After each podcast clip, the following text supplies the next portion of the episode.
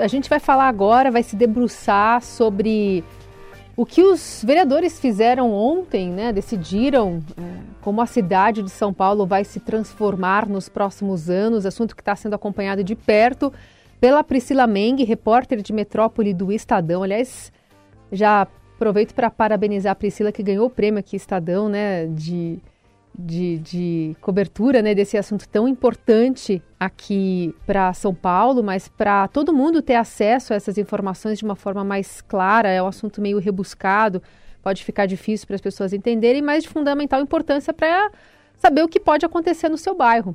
Tudo bem, Priscila? Bom dia. Oi, bom dia, Carol. Obrigada pelas palavras também. Bom dia a todo mundo que está acompanhando nessa sexta, quase Natal, né? É posterior à votação, mas quase Natal. Exatamente. Bom, Pri, é, você está acompanhando e, e, trouxe inclusive ontem é, no Estadão a notícia de que algumas mudanças foram feitas muito de última hora. É, é, um, é um tema que passou por diversas audiências públicas, mas é sempre esse lugarzinho de no apagar das luzes, próximo ali de que as pessoas já perderam um pouco, talvez, a atenção de um assunto, implementar algumas mudanças que vão fazer diferença nos próximos anos para a cidade. Queria que você apontasse para a gente um saldo do que, que saiu dessas novas, dessa nova lei. Pois é, então, Carol, a, a Câmara, né, acho que, como, como às vezes se fala, tem essa tradição de deixar essas votações mais polêmicas para o finalzinho, né? Ela votou o zoneamento, votou o orçamento e encerrou as atividades do ano, então as associações do ano, né? E, e esse texto passou por várias mudanças, né? O projeto de revisão do zoneamento foi enviado em outubro para a Câmara pela Prefeitura, e lá ele passou por várias alterações, mas essas alterações começaram a ser anunciadas nesse mês, em dezembro, e são os chamados textos substitutivos, né? Que quando, quando o texto é, auto, é alterado pela própria Câmara, né, no caso pelo relator, e aqui é muito importante a gente falar também, né, que o, o relator, que é o vereador Rodrigo Goulart, do PSD, ele é muito próximo do Ricardo Nunes, eles são mais ou menos da mesma região, é da Zona Sul, eles têm uma atuação muito próxima, são muito, muitas vezes vistos na agenda juntos, né? Embora ele destaque muita autonomia para ter feito né, essa relatoria e tudo mais. E, e essas alterações, então, foram apresentadas em dezembro, e o segundo substitutivo foi apresentado na terça, né? Já era dois dias antes da votação, já se estava criticando essa proximidade. E daí é, ele nos surpreendeu, né? Todo mundo ficou muito surpreso, porque ontem ele apresentou um outro texto novamente, né? De manhã, isso não era esperado, isso não estava anunciado, né? E é, todo mundo ficou sabendo um pouco por acaso, porque teve uma audiência pública, né? É, teve essa, é, segundo ele, essa transparência, porque ele falou na audiência pública e leu as mudanças que foi na manhã, e a votação foi à tarde, né? E, enfim, foram várias mudanças, e até assim, é, como você mesmo falou, um tema tão complexo que a gente nem sabe, e sempre tem a impressão que a gente não percebeu tudo, né?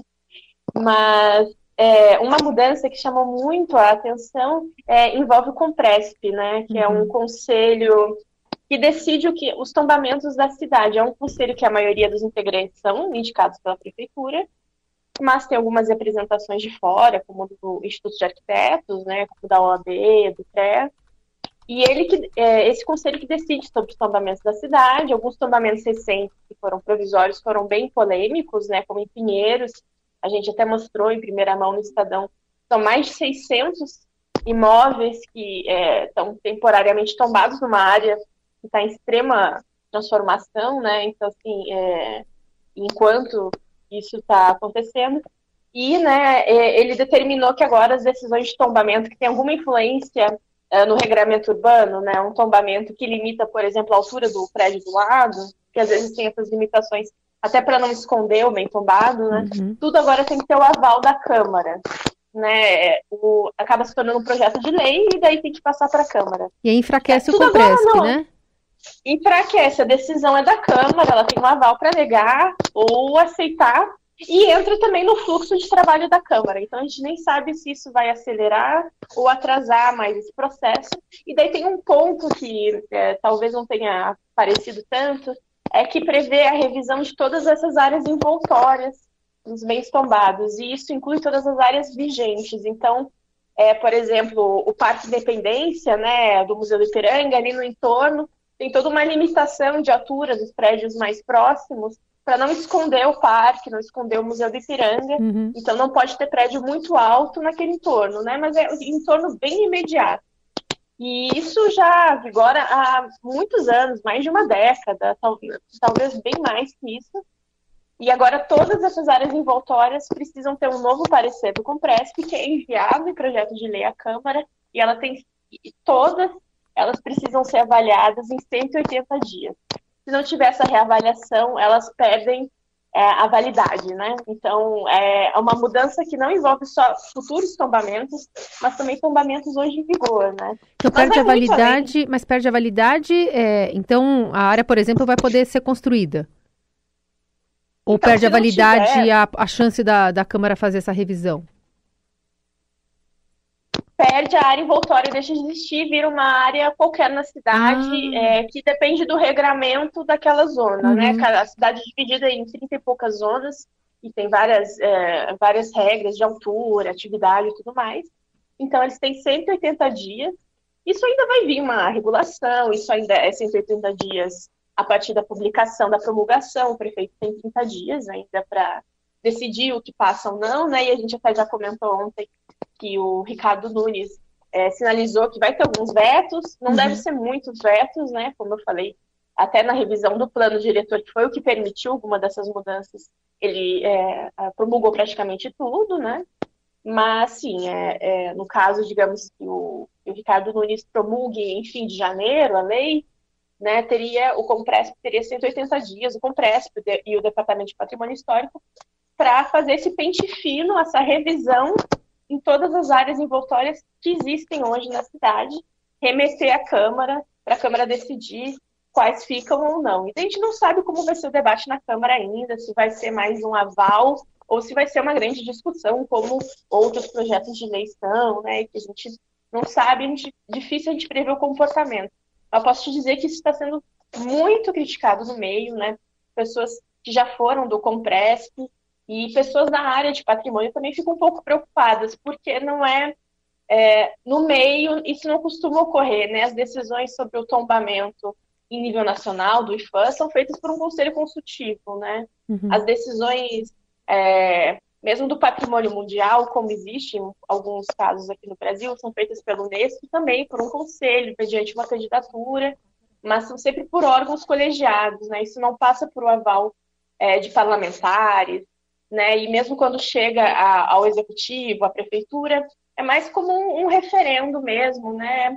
A decisão mais técnica, né? Embora é, o Compresp tem algumas discussões, se você perguntar para pessoas do meio, eles podem falar de algumas adequações que poderiam ser feitas, né? Nos processos, nas tramitações, mas é, não falei com ninguém do meio que por enquanto que elogiou e disse que isso melhoraria, né? Hum. E daí vale uma curiosidade, né, que o Compresp tem nove membros e um deles é da Câmara, que no caso é justamente o vereador Rodrigo Goulart. Ele hum. assumiu faz alguns meses, então ele é do meio, mas ele, ele eu perguntei para ele, ele disse que não chegou a discutir essa mudança com os seus colegas do conselho, nem mesmo com a presidente do conselho. Uhum. A gente não sabe exatamente de onde veio essa ideia também, é um mistério.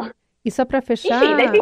é, é, Peri, só para fechar, e isso pode entrar, por exemplo, no, em um dos vetos do, pre, do prefeito? Então, como foi tão próximo, né, nós não sabemos ainda. Eu até ontem procurei né, a Secretaria Municipal de Cultura, que é ligada ao Compresp, uhum pedindo um posicionamento, mas eles não mandaram ainda. A gente não sabe, até porque é um período difícil é. de saber né, qual vai ser a decisão. E nesse caso, como foi no caso da revisão do plano diretor, a prefeitura levou um tempo para promulgar, né? Teve um tempo de análise técnica. Tá. Então a gente não sabe se internamente, né, como isso vai ser tratado, se vai ter se tem a possibilidade de veto ou não. É, é, um, é uma tentativa que já tem um histórico na cidade, né? Muita gente tem lembrado que há uns 15, 20 anos, isso também já foi ensaiado na Câmara, essa possibilidade desse aval deles para o tombamento, na época acabou não uh, indo adiante, e nesse caso a gente vai ver, né, enfim, vai ser uma mudança bastante é, bem fora, né, do que é o padrão nesse tipo de, de tema na cidade, né, do país, do mundo, eu diria até. Sim.